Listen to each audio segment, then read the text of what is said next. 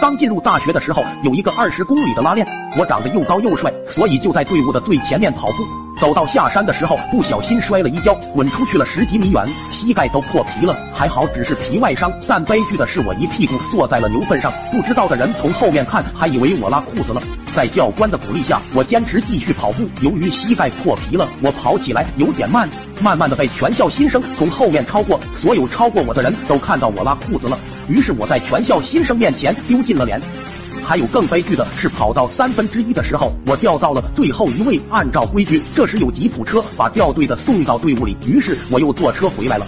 我又重新从最后一名排到了队伍的最前面，又开始了新一轮的痛苦之旅。就这样，后面的人又陆续超过我，所有超过我的人又再次看到我拉裤子了。还有人比我更惨的吗？最后拉练结束，全校新生集合。我由于受伤不放弃，坚持完成拉练，被教官叫到主席台，当着全校新生的面前点名表扬。这下可好了，全校新生都知道拉裤子的人叫大毛了。我真的是没有脸再见任何人了，于是开始紧张，使意渐浓，决定去厕所冷静一下。大学的厕所是一间一间隔开的，大概有五六间的样子。我一间一间的推门，去看哪间没有人，直到推到第三间门的时候，那门居然倒了，是往里面倒的，砸向那个正在上大号的兄弟身上。还好那个大兄弟眼疾手快，直接伸出双手把门给撑住了。然后双方气氛尴尬到冰点，大兄弟开口说：“大哥，帮我拿一下门吧，挺重的。”然后我从他的手中接过了门，帮他抬着门。那兄弟就继续在那上大号。学校厕所人来人往，大家经过的时候都要停下来，像看外星人一样盯着我俩看。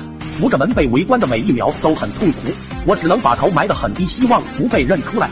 可是我越怕什么就会来什么。这时教官走了过来，说：“大家看啊，这位就是今天腿受伤还依然坚持跑完拉练的大毛。看看人家裤子上沾了脏东西，还依然这么乐于助人，我们都要向大毛学习呀。”这时围观的人都向我竖起了大拇指，我欣慰的笑了，连忙摇手说：“应该的，应该的。”可我突然察觉到好像忘记了什么，一回头发现坑里的大兄弟被门砸晕了。